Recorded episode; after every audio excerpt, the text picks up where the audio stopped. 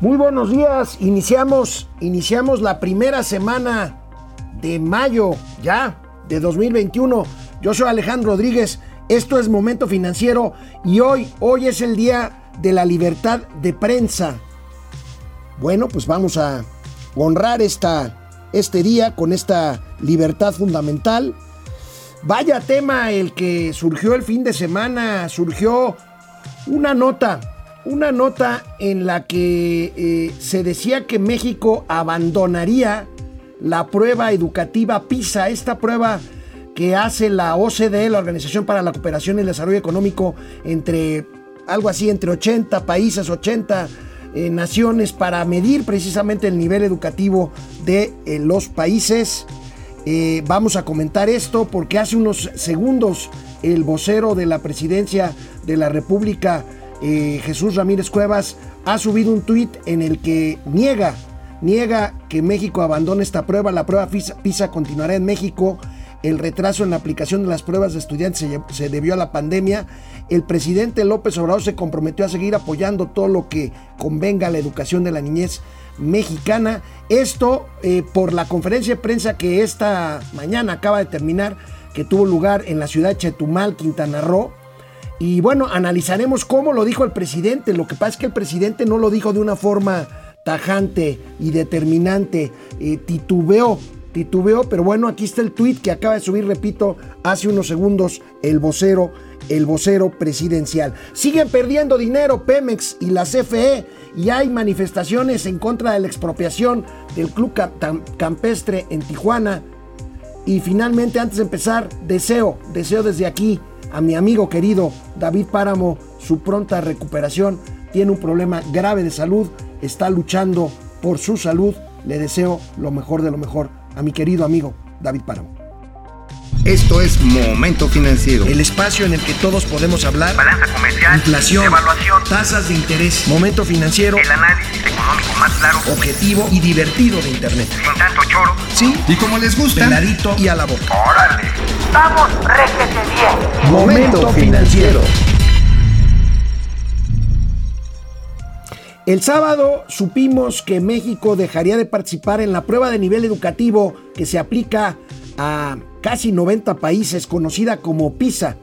Precisamente el periódico Reforma dio a conocer el sábado esta nota que ahorita vamos a ver en pantalla que ocasionó muchas reacciones, mucha preocupación, pues porque precisamente es, ahorita vamos a ver los últimos resultados de esta prueba, precisamente pues es una forma de medir cómo estamos en un tema que tenemos como pendiente en México, que es la educación y en donde pues no salimos bien librados, pero pues lo que no se puede medir, lo que no se sabe medir, pues no se puede, no se puede mejorar.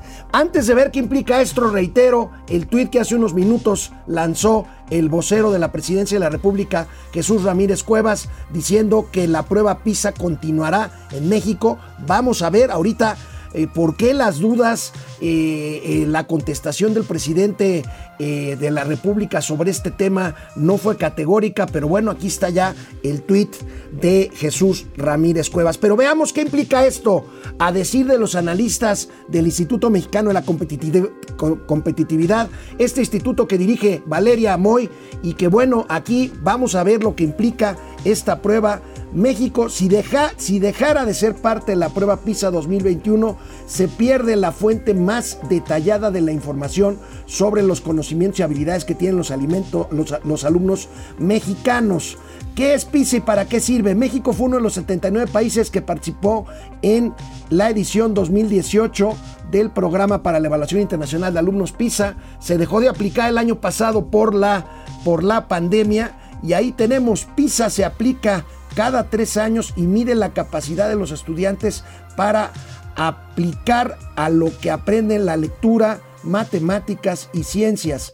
Gracias a PISA sabemos que en México el 35% de los alumnos no logran aprendizajes suficientes en comparación con el promedio de los países de la OCDE. Recuerden que la OCDE es los países más desarrollados del mundo. México pertenece a la OCDE.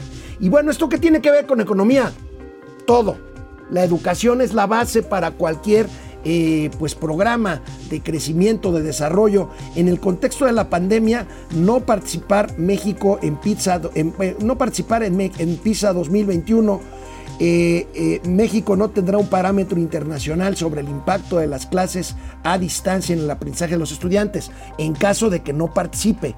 Durante las clases a distancia, el 59% de las personas opinó que se aprende menos que en las clases presenciales. Esto, la importancia de que México participe en la nueva prueba PISA es ver en qué vamos en esta parte o cómo afectó, que seguramente lo hizo, las eh, clases a distancia. Tenemos eh, otro slide del Instituto Mexicano de la Competitividad, el comunicado, pues que señala precisamente esta importancia y eh, pues lo grave que sería que México dejara, dejara de participar en esta prueba, en esta prueba eh, PISA. Hay algo peor. Seríamos, y lo advirtió la OCDE, muy preocupada por esto. La propia OCDE salió a manifestar la preocupación de que México, de que México saliera de esta prueba y el organismo internacional manifestó la preocupación de que esto, de que esto pasara. Un escándalo, pues, un escándalo, pues, porque es importante esto que les estoy, que les estoy diciendo. Y bueno, pues veamos algunos otros datos que implica, que implica la aplicación de la prueba PISA, que implica, eh, pues, entender y mejorar eh, sobre matemáticas, eh, logra que los jóvenes y adultos tomen mejores decisiones con su dinero. Como resultado de esto, la educación financiera es eh, reconocida globalmente como una herramienta de vida esencial. De acuerdo con el Programa Internacional para la Educación de los Adultos PISA 2018, encabezada por la OCDE, México tiene retrocesos en aprendizajes de lectura, matemáticas y ciencias. Veamos lo que sigue. De acuerdo con la prueba PISA, 35% de los estudiantes mexicanos de 15 años no obtuvo el nivel mínimo de competencias necesarias para continuar estudiando en estas tres asignaturas. Está demostrado que el tema de las matemáticas tiene que ver con el desarrollo de los países. Solo uno de cada 100 tiene un desempeño en niveles de competencia más altos de esta prueba para seguir estudiando. Veamos el siguiente slide. México obtuvo en rendimiento de 420 puntos, un rendimiento de 420 puntos en lectura, 409 en matemáticas y 419 en ciencias, mientras que el promedio se encuentra en 487, 489 y 489 también respectivamente, por lo que México se ubica debajo del promedio. En cuanto a matemáticas, el análisis indicó que 44% de los estudiantes analizados obtuvo un nivel mínimo de competencia. Vamos a seguir hablando de este tema que es muy importante, la educación y la prueba PISA. Regresamos. Hola Internet, ¿cómo están? Buena semana, buen mes de mayo. Qué rápido, ya estamos, pues ya estamos a un mes de las elecciones. Un mes, tres días de las elecciones eh, del 6 de junio. Depredador Mercenario, ¿cómo estás, querido Depre? Iniciando mes de mayo y el tío Mau ahora le tocó ir a festejar con los albañiles por su día. Hoy es el día de la Santa Cruz. Sí, sí, sí, hoy es el día de la Santa Cruz. Y aunque el viernes nos enteramos un poco tarde, pero nunca olvidado, feliz cumple Alex, un abrazo. Muchas gracias, muchas gracias, la pasé, la pasé tranquilo y bien. Apoyo al crush de Pili y el, padre del análisis superior, que se mejore pronto. Gracias, muy buen amigo, muy buen amigo mío, David Páramo, que se mejore. Eh, Alejandro Méndez, hola, buen día desde Querétaro ¿Cómo estás, Tocayo? Fidel Reyes Morales, buen día, tío Alex. Mi más sincera felicitación por tu onomástico. Saludos, comunidad financiera. Muchísimas gracias, Fidel. Juan Manzanero, buen inicio de semana, caballeros. Saludos, gracias, Juan. Aleida Chavarría, buenos días, bendiciones. Jefe René Franco, jefe Franco, buen día, excelente semana. Eh, gracias igualmente, René. David, David Medina, Hola, saludos. La OCDE ve, preocupación, ve con preocupación una posible suspensión en México de la prueba PISA. Es un hecho sin precedentes. Fíjate el dato que nos da David Medina. Yo hablaba de casi 90 países. Eh, David nos dice que este año participarán 112 países eh, del mundo. Por supuesto, incluidos todos los de la OCDE, con excepción de México, si es que esto se confirma. Bueno, ya dijeron que no. Vamos a ver. Este, Jacob Frías, Paco Guerra, Felicidades por esta vuelta al sol. Gracias, Paco. Es bueno, vamos a regresar. Ahorita vuelvo contigo, Paco. Bueno, pues acabemos de revisar eh, algunos datos de la última prueba que se que practicó en México, la prueba PISA. En cuanto al género, las mujeres superan por 12 puntos a los hombres en el área de matemáticas. Esto a mí no me sorprende absolutamente nada en México, al contrario, eh, la mitad de los mexicanos no alcanzan niveles suficientes para desenvolverse en la sociedad. 45% no logra los aprendizajes suficientes en lectura, lectura de comprensión, vaya problema que tenemos en México, ciertamente, 56% en matemáticas y 47% en ciencias. Aunque México alcanzará un puntaje de alcanzara, no, alcanzó un puntaje de lectura de 420 en una escala de 200 a 800, el resultado es más elevado que el de otros países con su mismo nivel socioeconómico como Brasil, Colombia, Argentina y Perú. Pues estos son los reactivos, tenemos más. La prueba PISA en México 2018 la realizaron casi un millón y medio de estudiantes mexicanos de 15 años. Al comparar el desempeño con sus 36 socios del organismo internacional, la OCDE, México es el país peor evaluado. Se encuentra en el fondo de la tabla en el lugar 36 de lectura, 36 de matemáticas y 36 en ciencias. No es que seamos eh, malinchistas, no es que queramos eh, exhibirnos, es un tema, insisto, lo que está mal y no se puede medir jamás, jamás se va a poder eh, mejorar o corregir. Ayer, ayer ante esta noticia, aunque bueno, ya ahorita vamos a ver lo que dijo el presidente Andrés Manuel López Obrador, envió un tuit que me dio mucha pena, me dio mucha vergüenza porque descubrí en el comunicado de la OCDE qué países son los que no participan en la prueba PISA y a los que se sumaría México en caso de que no participe. Esto es una verdadera vergüenza. Ahí los tienen. Ahí nada más. Bolivia, Cuba, Haití, Nicaragua y Venezuela. Vaya, vaya. Ahí se las dejo nada más de tarea. Sobre el presidente, sobre el tema, el presidente de la República comentó esta mañana desde Quintana Roo, le insistieron los periodistas porque el presidente no fue categórico en desmentir la información de que no vamos a participar en la prueba PISA. Ya lo dijo el vocero, pero vean por qué las dudas y por qué el vocero tuvo que salir con el tuit que ya les comentamos. años de edad. Preguntarle eh, concretamente si usted ha dado la instrucción de que México va a participar en esta prueba PISA de la, PISA de la OCDE o eh, cuál es la determinación que están. Todo están lo que signifique mejorar la educación es apoyado, es respaldado. Todas las pruebas. Y estamos nosotros participando.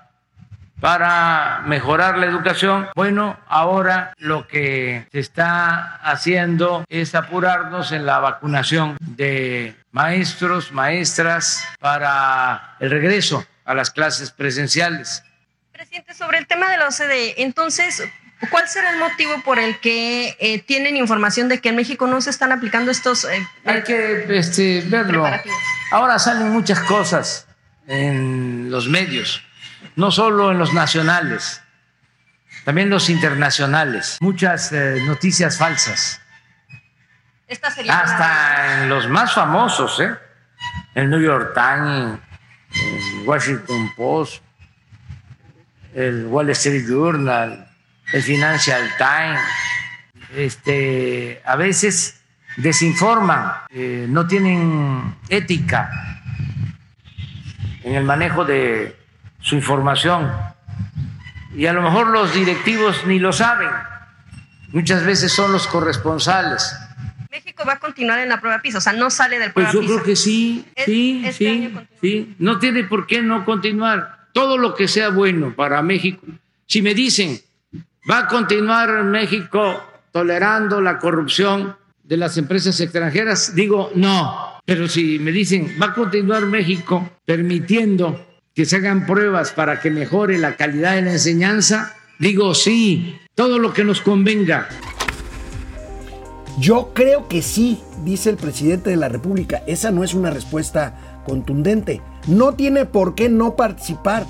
Tampoco se presta, pues se presta que la información del fin de semana algo tenía de verídico. Y bueno, ya dice el vocero, supongo que eso es ya definitivamente ante la ambigüedad con la que contestó el presidente de la República, que esto, que esto no sucederá. Veamos ahí tienen las implicaciones. Esto es fundamental, esto es fundamental. La educación, el desarrollo económico de un país, el desarrollo en general de un país, eh, la escala social, eh, la mejora social, el eh, mejoramiento en los perfiles demográficos y sociales pasa por una buena educación. Bueno, hoy es lunes y hoy escribí, hoy escribí mi columna en el portal Arsenal que titulo, que titulo justamente la debacle de AMLO y de Morena. ¿A qué me refiero? ¿A qué me refiero? Bueno, recuerdo yo, recuerdo yo la elección de 2006 que tanto dividió a los mexicanos y que no nada más fue culpa de López Obrador, debo decirlo, fue culpa también de quienes no eh, estábamos en, en favor de la opción de López Obrador. Bueno, recuerdo que esa elección Andrés Manuel López Obrador la perdió por poco margen y la perdió y la perdió yo creo más que haberla ganado Felipe Calderón la perdió porque el presidente pecó de soberbia y la dio y la dio por ganada. No creo en, la teoría del fraude jamás demostrado, pero justamente esta soberbia, esta soberbia aparece hoy como, como 18 años después, 3 lustros después, 15 años después, con el, con el López Obrador ya presidente de la República, que tiene en sus manos pegar estos dos pedazos en que se dividió México. Y aún con esto, el presidente ha optado por seguir, seguir con eh, la polarización y pues ahora ya no son dos, sino muchos, muchos pedazos. Los críticos no hemos dejado de serlo, pero no hemos visto en el presidente López Obrador una señal de, de, de ser incluyente, de ser tolerante. Hoy mismo en la conferencia de prensa de eh, Chetumal, el presidente se le fue encima al reportero de Reforma. Le dijo, sí te voy a contestar, pero por ahí hubiéramos empezado híjole, estos, estas cosas que están pasando con un gobierno fallido en lo elemental, con un gobierno fallido, ¿por qué? Por una pandemia mal controlada, miles de muertos, cientos de miles de muertos, una economía quebrada, una economía, no exagero, porque está en recesión, una economía que lleva dos años en recesión y el presidente, el presidente se empeña, se empeña a pesar de que tiene altos niveles de popularidad, se empeña en polarizar, se empeña en irse en contra de los organismos autónomos, en contra del INE, como si supiera algo a pesar de sus índices de popularidad, como si presintiera que no va a ganar la mayoría en las elecciones del 6 de junio y entonces tener a quién, a quién echarle la culpa. Con los resultados de la elección, él no estará en la boleta, pero con los resultados de la elección veremos en solo unas cuantas semanas, cinco para ser exactos, qué tan pronunciada es esa debacle de Morena y del presidente que no le arrebatará el poder, pero sí podrá enviar claras señales de que los mexicanos no estamos dispuestos a regresar a esquemas políticos y económicos cuya erradicación nos costó tanto tiempo y esfuerzo y esfuerzo lograr o situación cambiar. Esto es, esta es mi columna con la que hoy pues prosigo esto que tiene que ver pues con esto de la prueba de PISA también y con estos tumbos que da el presidente, pues simplemente pudo haber hecho lo mismo que hizo después su, su, vocero, decir, México sigue en la prueba de PISA. Yo todavía tengo mis dudas, pero bueno. Canal 76 de Easy, canal 168 de Total Play. Volvemos a Momento Financiero. Regresamos aquí con ustedes a Internet. Me quedé en el comentario de, del buen... Eh, Francisco Guerra, que me felicitó, muchas gracias. Dice Paco, es imposible no pensar que la momia está al servicio del narco con la liberación del güero Palma. Sí, hoy también le preguntaban en la conferencia de prensa y pues le dio vueltas al asunto y habló del pasado y habló de la prensa. Hay que prepararnos porque se ve en el horizonte un refuerzo del narco con sus generales de la vieja guardia. Bueno, pues ahí tenemos también el caso de Guerrero con la hija de Félix Salgado y pues versiones de que eh, pues Guerrero, que es una plaza que está pues entregada materialmente a un tema del cual no hablamos aquí en Momento Financiero, que es el crimen organizado. Guillermo Sánchez Mendoza, saludos, buen principio de semana. Pili Sánchez, mi estimado Alex, espero que te la hayas pasado de maravilla en tu cumple. Muchas gracias, muchas gracias Pili. Carlos Ramírez, buen día amigos desde Los Ángeles, California. Ferrangel, ya empezó la presión con el embargo del camarón. ¿Qué más vendrá? Hijo Fer, este, ¿Estás hablando en serio o me estás albureando, Fer? Pero bueno, este, José Guadalupe Partida Galaviz. Excelente día, saludos desde Tepic, Nayarit, Beto y Enrique. Rubén González, buenos días desde Chihuahua, donde todos quieren venir a un baile. Jacob Frías, parece que no nos vamos a morir. El tío Mao volvió a ser el San Lunes, todo vuelve a la normalidad. Supongo que lo extrañaban en el Torito. Así es, el agua retoma siempre su cauce y su nivel, mi querido Jacob Frías. Mau Ríos, buenos días a todos, incluyendo a los morechairos que si quieren informar en lugar de escuchar puras mentiras en las maromeras de ya sabes quién. Víctor Manuel Sapien Piceno desde Pénjamo, Guanajuato. Eduardo García Gutiérrez, ¿qué puedes comentar de las acciones de expropiación en Tijuana? Preocupante. Ahorita vamos a tener imágenes de una manifestación en contra de la expropiación y en defensa de la propiedad privada en Tijuana frente a estos, eh, pues, frente a estas señales de expropiación de propiedad privada por parte del gobernador Jaime Bonilla. José Almazán, buenos días.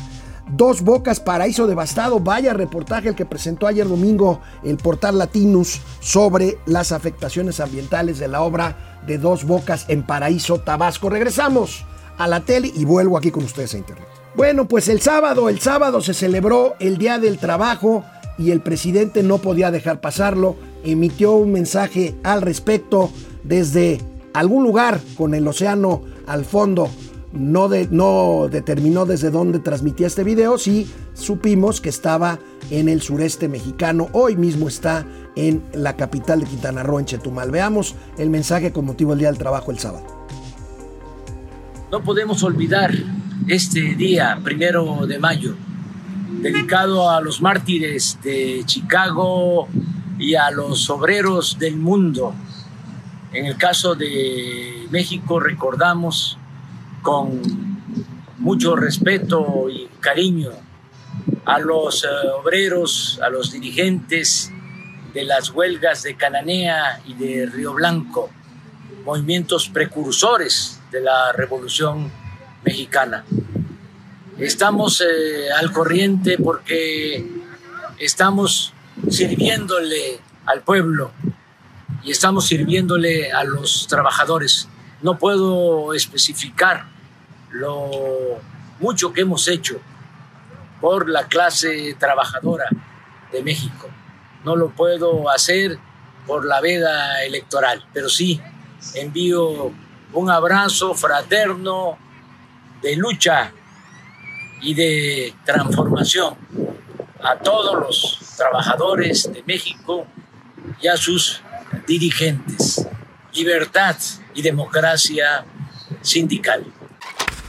Pues ahí está el mensaje por el Día del Trabajo, el sábado, el sábado pasado desde el sureste mexicano. Y bueno, pues el viernes, el viernes adelantamos, y ya no nos dio eh, tiempo de darlo aquí en Momento Financiero porque esto se supo un poquito después, pero vía Twitter les informamos que Pemex una vez más retrasó la entrega de sus resultados financieros como lo había pasado en reportes anteriores, no entregó sus reportes financieros tal como sucedió en 2020. La palanca del desarrollo de México, que es Pemex, argumentó ajustes en sus finanzas y será el 14 de mayo cuando se entreguen a la Bolsa Mexicana de Valores. Bueno, esto nos comentó eh, Valeria Moy, pero bueno, hoy el economista publica cifras, cifras globales eh, de Pemex y de la Comisión Federal de Electricidad. Pues bueno, Pemex mejora Pemex mejora, pero pues nada más. Perdió 37.300 millones de pesos. Esto quiere decir que pierde un poquito menos o un mucho menos, pero sigue siendo una barbaridad de dinero lo que está perdiendo Petróleos Mexicanos en el primer trimestre. Ahí tenemos los ingresos, eh, las ventas, 317 mil millones de pesos al primer trimestre del año 2021, pero el resultado neto todavía todavía pérdidas de 37 mil millones de pesos contra 500 mil millones de pesos que se habían perdido en el mismo, en el mismo trimestre, eh, más bien en el trimestre anterior en, eh, de, 2000, de 2020. Bueno, pues ahí está. Ahí están los resultados de Pemex. Y veamos, CFE, la pérdida neta, Pemex, CFE, también un barril sin fondo, 35 mil millones de pesos perdidos en el primer trimestre, en el primer trimestre de este, de este año. Estos son pues los dos, las dos apuestas de este gobierno que siguen, siguen perdiendo, siguen perdiendo dinero. Tenemos por ahí otra gráfica. Eh, no, ya no, ya no tenemos ninguna otra gráfica de estos resultados de CFE y de Pemex. Vamos ahora, vamos ahora con el reporte, con los avances de dos de las obras significativas, emblemáticas del presidente Andrés Manuel López Obrador. Eh, nos referimos a, al tren Maya, al tren Maya en cuya zona está ahorita el presidente de la República. Creo que hoy iba a pedirle perdón a los pueblos originarios mayas, pues por el tema de la conquista y de la guerra, las guerras ahí de las castas. Eh, bueno, vamos a ver en qué pasa. Ya acuérdense que estamos en un año de celebraciones especiales que tienen que ver con el pasado precolombino de nuestro país. Bueno, Tren Maya y el Aeropuerto Internacional Felipe Ángeles, veamos Veamos esta información, veamos esta información.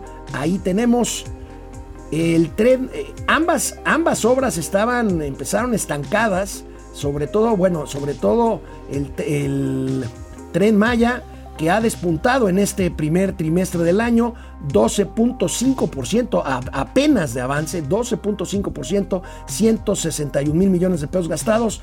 Y el que sí tuvo este primer trimestre, pues un importante brinco es el, es, eh, el Aeropuerto Internacional Felipe Ángeles. El famoso aeropuerto de Santa Fantasía ya lleva 56% de avance eh, con 85 eh, mil millones de pesos invertidos pues ahí están estas dos, estas dos obras que pues para mí francamente no valen la inversión y no son estratégicamente necesarias. Una, porque ya había un aeropuerto con mucho mayor alcance, construido en un porcentaje bastante ya alto. Fíjense, el aeropuerto internacional de Texcoco ya estaba más avanzado que lo que está ahora, por ejemplo, el tren Maya, con todas las pérdidas del asunto. Y el tren Maya, pues parece que va lento y pues ustedes saben mi opinión al respecto, aunque el señor Mauricio Flores Arellano esté convencido de la viabilidad y de la conveniencia del famoso trenecito Maya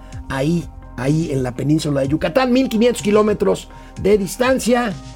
Ahí vamos, vamos a ver, vamos a ver qué más, qué más sucede. Bueno, hemos hablado aquí en Momento Financiero de la inflación, de la escalada de precios. Incontenible está el tema de las materias primas, los famosos commodities. Los famosos commodities que son materias primas, tanto agrícolas como industriales. Y bueno, como señala hoy la nota principal del financiero, eh, pues alcanzan récord los precios de materias primas. Una de ellas, el maíz, que ya lo hemos eh, eh, hablado en este programa, que explica el aumento de las tortillas. Y aquí tenemos estos commodities con mayores salsas acumuladas en lo que va de 2021, el primer trimestre de 2021. El estaño se ha incrementado 41%, el maíz 39% de incremento, el cobre el cobre, un commodity, una materia prima muy importante, 27% eh, de incremento. El aluminio también, fundamental para la construcción, 21%. El paladio, 20%. Volvemos a los temas agrícolas. Soya, 17%.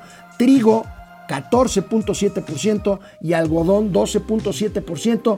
Bueno, ¿a qué se debe esto? Pues fundamentalmente en el caso de los commodities agrícolas, como vemos en esta, en esta gráfica, los commodities agrícolas por la sequía. En el caso de los commodities eh, industriales por el tema de mayor demanda, este, ahí tenemos el estaño, el cobre, el aluminio, eh, eh, el, el, platino, el zinc, en fin.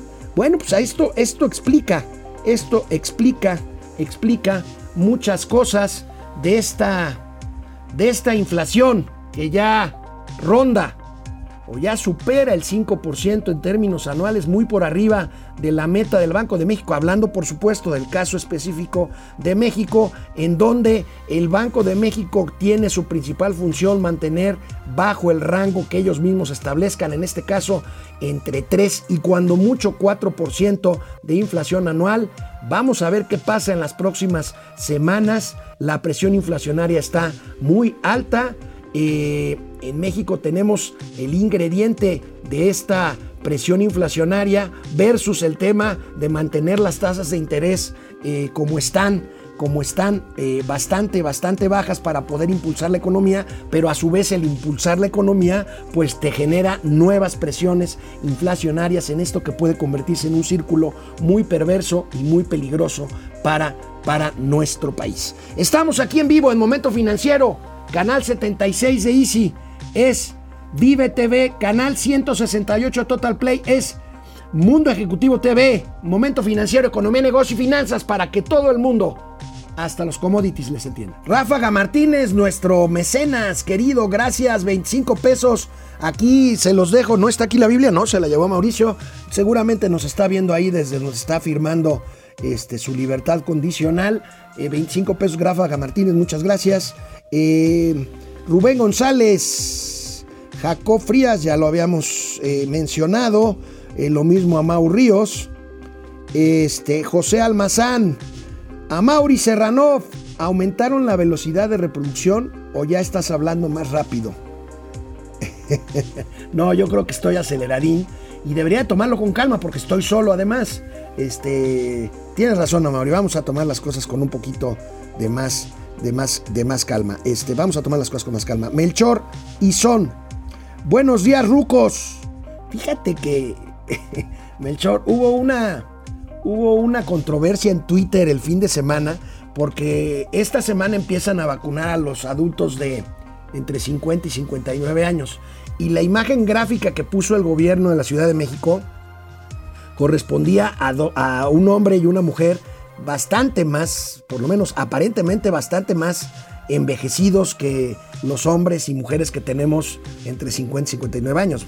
Hubo muchos comentarios, muchos memes, este, muchos, muchos este, reclamos eh, por este asunto de la imagen gráfica de la vacunación que empieza para quienes tenemos entre 50 y 59 años. Ministerio Tierra Deseable, muy buen día chavales. Juan Ramón No. Miguel Martínez, saludos dúo dinámico de las finanzas.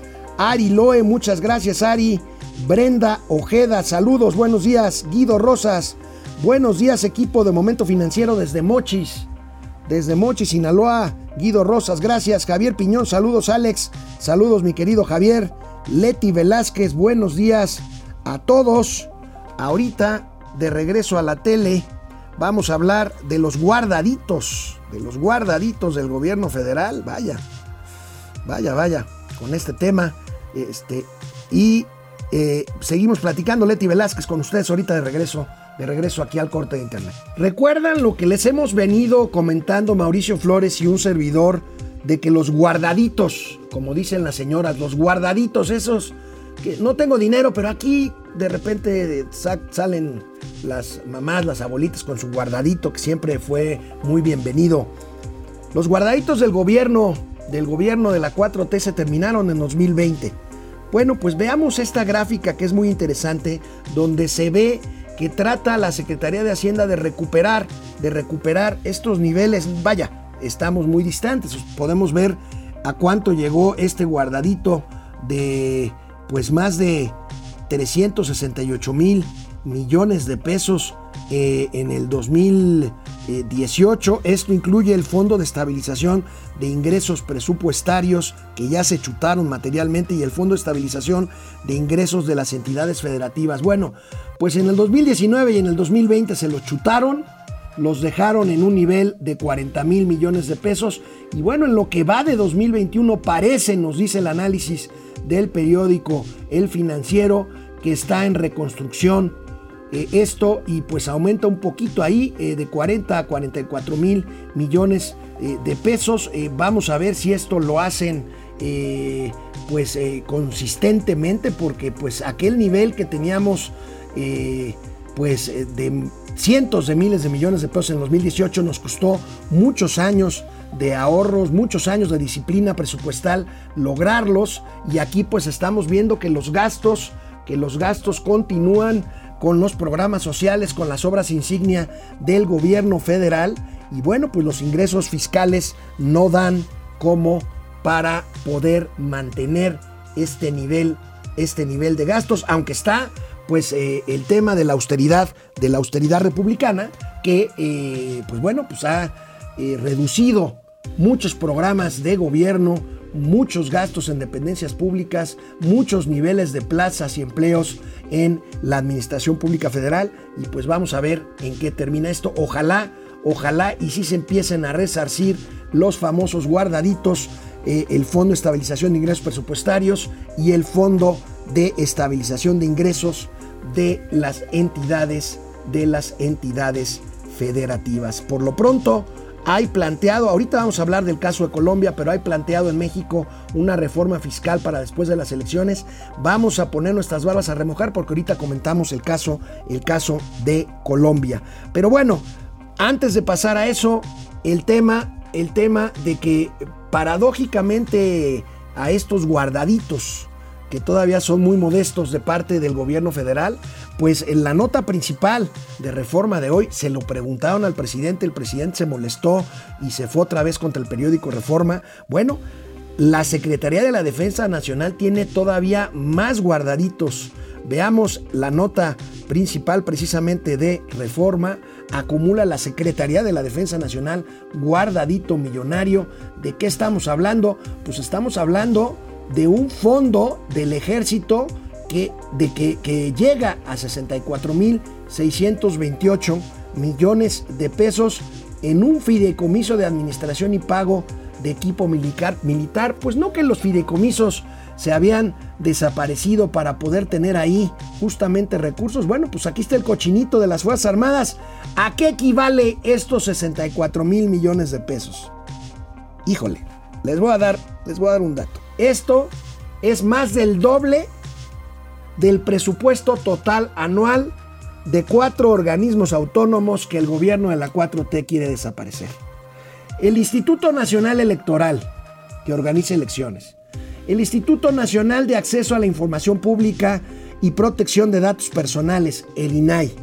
El Instituto Federal de Telecomunicaciones y la Comisión Federal de Competencia Económica en conjunto gastarán este año casi 30 mil millones de pesos, 29 mil millones de pesos y cachito, que es menos de la mitad que este fondo, si volvemos a la gráfica de reforma, que este fondo que tiene el ejército de 64 mil 628 millones de pesos.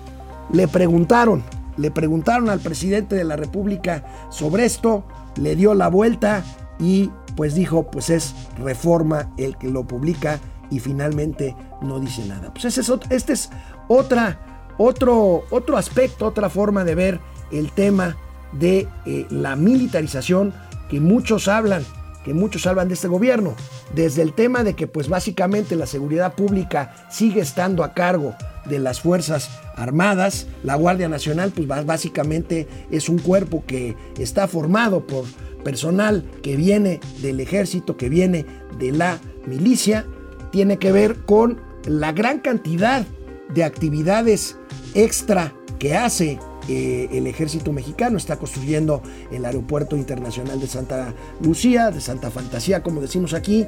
Está construyendo partes del tren Maya, está construyendo otras muchas obras, está combatiendo el sargazo en las playas de Quintana Roo. En fin, en fin, lo que hemos dicho aquí, que lo único que faltaría es que algunos capitanes o sargentos o coroneles vinieran aquí a ayudarnos a hacer, hacer momento financiero. Ahí tienen esto, esto de los guardaditos. Bueno, terminó la temporada de presentar reportes. Cada tres meses las empresas que cotizan en bolsas, en bolsa, eh, presentan sus informes, precisamente, valga la redundancia, trimestrales, o sea, enero, febrero, marzo, primer trimestre, y durante todo abril, que acaba de terminar, que terminó el mes, el viernes pasado, este, pues las empresas reportan, reportan sus resultados a la Bolsa Mexicana de Valores. Veamos, veamos aquí en esta gráfica, eh, pues los que más perdieron y los que más ganaron. Las ganadoras tenemos ahí a Electra, la empresa Ricardo Salinas Pliego, que no cerró durante la pandemia y que, bueno, pues tiene ahí un gran negocio de venta en abonos de enseres electrodomésticos, de motocicletas y de otros muchos productos, además pues del Banco Azteca que hace préstamos, eh, préstamos a pues personas que de otra forma no tenían acceso a crédito.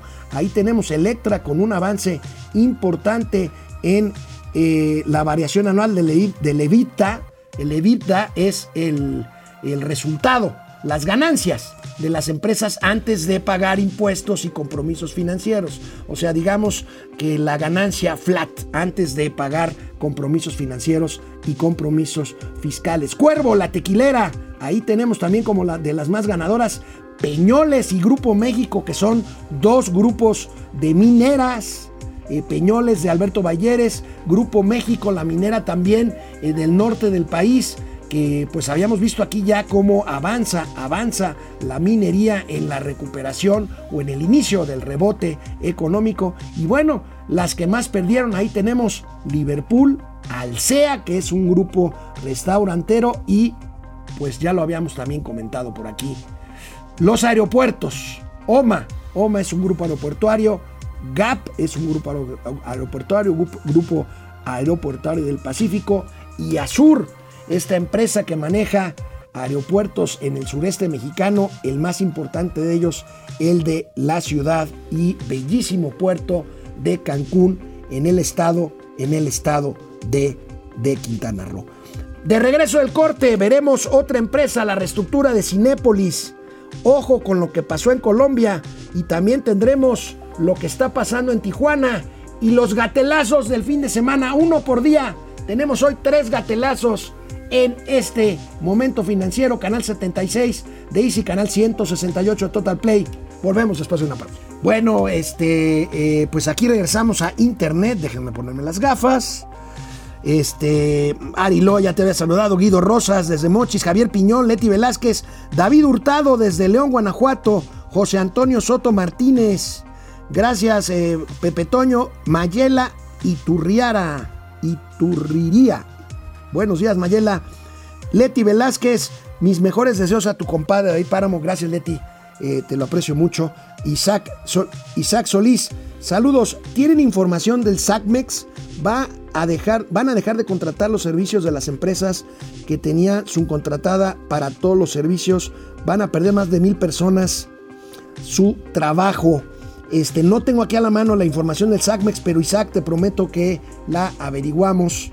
La averiguamos de hoy a mañana. Eh, se lo voy a encargar aquí a, mis queridos Argenis y, Dani Rosas. Este, qué está pasando con SACMEX. Eh, Francisco García Buen día, excelente inicio de semana. Gracias Paco, igualmente. Evangelina López Silva, excelente inicio de semana para todos los DC seguidores desde Jalapa, Veracruz. Cafecito para todos. Ay, sí es cierto, no vi doña Nateo a darme mi cafecito. Que por cierto, aquí en esta, en esta producción se sirve café veracruzano. Evangelina, no, muchas gracias, ya, ya vamos a terminar. Saludos, dúo. Bueno, Luis Pérez, ¿por qué dúo si no está este este, este, eh, ya ver eh, David Páramo. Fíjense que les, les comento, este, ya les habíamos dicho, porque por ahí nos lo habían pedido a Mauricio y a mí, y ayer lo platicaba yo con Mauricio por teléfono, este, eh, de invitar a David Páramo aquí a, en un programa, pues a cotorrear con nosotros. Ya nos, ya nos dijo David que sí. Ayer Mauricio medio se enojó conmigo porque le recordé esto y me dijo, no, no, no, primero que se recupere. Por supuesto, primero que se recupere, pero quiero decirte, compadre, que aquí eh, estamos esperándote para que cuando salgas de esta que vas a salir, este, te vengas para acá, te conozcan nuestros amigos de Momento Financiero. Muchos ya te conocen sin duda alguna, pero cotorremos aquí con Mauricio, tú y yo, sobre economía, finanzas. Un abrazo y gracias de veras a todos por preguntar por mi querido compadre y amigo David Páramo. Regresamos a la tele. La empresa Cinépolis que hemos comentado con problemas, pues tantos meses cerrados por la pandemia, Cinépolis reestructuró adeudos, nada más y nada menos que por mil millones de dólares que tiene con una serie de bancos, entre ellos BBVA, Santander, HSBC y Bank of America. Reestructura mil millones de dólares Cinépolis, pero aquí lo importante es que reestructura y logra recibir de estos bancos 200 millones de dólares frescos para su recuperación después de la pandemia. Son 200 millones de dólares que recibirá de estos bancos con, quienes renegocia su deuda y 100 millones de dólares más de los propios accionistas de la familia Ramírez que aportarán 100 millones de dólares más al capital para poder, para poder salir o acabar de salir, más bien salir porque todavía no, no salen de la crisis provocada por la pandemia. Ojo, Colombia fue noticia esta semana. Porque, ojo, el presidente de Colombia, Iván Duque, presentó una reforma fiscal, una iniciativa de reforma fiscal que despertó eh, la ira de los colombianos que salieron a las calles, fueron reprimidos y hubo lamentablemente muertos y heridos en las calles de las principales ciudades colombianas. Ojo, porque aquí en México están proponiendo una reforma fiscal, el presidente tiene margen de maniobra, tiene popularidad, vamos a ver después de las elecciones cómo se ve el panorama político, pero bueno, ojo, ojo con lo que pasó en Colombia, donde la situación se le salió de control, tanto que el presidente Iván Duque retiró retiró su iniciativa de propuesta de reforma fiscal en el Congreso colombiano. Ayer domingo, ayer domingo tuvo lugar en Tijuana una, una protesta en las calles eh, aledañas al Club Campestre de Tijuana, este gigantesco eh, pulmón verde de la ciudad de Tijuana, en pleno centro de Tijuana. ¿Por qué? Por la expropiación que promueve el gobernador Jaime Bonilla. Vemos imágenes ahí de algunas personas con, con camisetas eh, con mantas de no a la expropiación en defensa de la eh, eh, propiedad privada. Ahí, ahí tenemos las imágenes. Exigen los tijuanenses respeto a la propiedad privada y certidumbre jurídica en este asunto de unas instalaciones, de unas instalaciones, las de Tu Campestre, que datan de 1948. Es una empresa privada con socios que quiere expropiar el gobernador Jaime Bonilla que ya se va en unos cuantos meses. Y bueno, pues ahí está, ahí está este, este tema. Tenemos más imágenes, aquí tenemos las imágenes. Fíjense, está en pleno centro de Tijuana esta, este club, este club campestre, este club campestre de Tijuana. Ahí están las imágenes de esta protesta en contra de la expropiación, que es una palabra que no queremos ni pronunciar en este espacio de momento financiero. Bueno, los gatelazos. Los gatelazos del día. El primero es de Hugo López Gatel, el dueño de la marca registrada de los gatelazos. ¿Por qué? Con apenas 18 millones de vacunados, el 10%, no, poco más del 10%, pero bueno, esto hablando de primera y segunda dosis, porque con una primera dosis apenas llevamos un porcentaje mínimo de 6-7% de vacunados en México. Bueno, yo creo que el señor López Gatel ha visitado más restaurantes que clínicas, hospitales o centros de vacunación. El fin de semana lo volvieron a pillar, ahora en la capital de Oaxaca, ya no fue en Cipolite, ya fue en Oaxaca, en un restaurante, en un restaurante de la capital oaxaqueña. Ahí está, bueno, el audio que escuchamos es de las personas que están tomando el video o de las otras mesas, pero ahí está el doctor Hugo López Gatel en un restaurante de, de Oaxaca. Bueno, ¿tiene derecho a ir a un restaurante? Sí. ¿Tiene derecho a descansar? Sí. Debería ser más cuidadoso. Todavía nos falta mucho para superar el tema del cual él y su jefe, el presidente de la República, es responsable. Otro, otro gatelazo. Mañana a lo mejor viene con Mauricio Flores su amigo Armando Guadiana, el senador, en campaña por una presidencia municipal allá en su natal Coahuila. Fíjense lo que es capaz de hacer alguien por estar en campaña y tratar de conseguir votos con ustedes, el senador Guadaña, Mario Bros.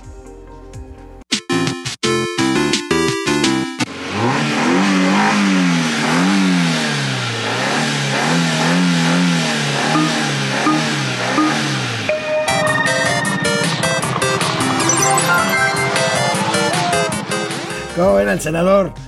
Mario Bros, Guadiana. Tengo informes de que Luigi le puede ganar la elección. Pero bueno, finalmente el tercer gatelazo del día. El tercer gatelazo del día a cargo de una de las candidatas al gobierno de Nuevo León. La candidata de redes sociales progresistas con la que coincido plenamente. Yo no, debatiría así. Pero miren esto. Ya estoy harta. Estoy harta, por no decir de otra. Yo también estoy harto.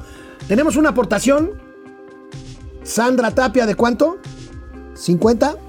40 pesitos. Muchas gracias. Bueno, la recuperación económica en Estados Unidos hace que también se creen más empleos para los mexicanos. Fíjense nada más. No nada más están vacunando más mexicanos en Estados Unidos. También hay más empleos nuevos en Estados Unidos para mexicanos. ¿Por qué? Por la recuperación que se está dando allá. Aquí en México hemos visto ya las cifras, las dimos el viernes. Y aquí tenemos pues esta gráfica, esta gráfica. Crece empleo para mexicanos. Fíjense, 900 mil empleos creados para mexicanos en lo que va de 2021, marzo de 2021, para un total de 317 mil nuevos empleos creados, de los cuales en total, bueno, en total son 6 millones 900 mil, casi 7 millones de empleos, de los cuales un poquito más de 4 son de hombres y un poquito más de 2 son de mujeres. El empleo, por eso, amigos y amigas de Momento Financiero, es obvio también, crecen las remesas de las que tanto presume el presidente Andrés Manuel López Obrador y que no son obra y gracia ni resultado de políticas públicas implementadas en México. En este caso, desgraciadamente, tienen que ver con con los Estados Unidos. La salida que comentábamos el viernes pasado, Alejandro Werner, que dejará de ser, que dejará de ser el director para las Américas del Fondo Monetario Internacional, ha desatado ya varias especulaciones sobre quién será su sustituto, si México mantendrá esa posición. En caso de que México pudiera mantener esa posición como director de las Américas del Fondo Monetario Internacional, suenan Arturo Herrera, el actual secretario de Hacienda y Crédito Público, y Alejandro Díaz de León, quien termina en diciembre su periodo como gobernador del Banco de México. Puede reelegirse y seguir siendo gobernador del Banco de México, pero pues dudamos mucho que el presidente de la República lo proponga. Entonces ahí a lo mejor se da algún tipo de movimiento en donde alguno de los dos se vaya al Fondo Monetario Internacional y eh, en, en, todo caso Herrera, si es el caso, pues acceda a la Junta de Gobierno, a la Junta de Gobierno del Banco del Banco de México. Vamos a ver, vamos a ver qué pasa con esto. El Banco de México es otra institución autónoma con la que el presidente no se ha puesto tanto a la greña, pero recuerden que no le gustó mucho el tema de que no le dieran remanentes cambiarios en este año. Vamos a ver qué decisión toma el presidente de la República. Por lo pronto, por lo pronto, yo me despido de ustedes agradeciéndole como siempre su atención y mañana ya será martes 4 de mayo. Aquí estaré yo y aquí estará Mauricio Flores Arellano, Momento Financiero, Economía, Negocio y Finanzas para que todo el mundo les entendamos.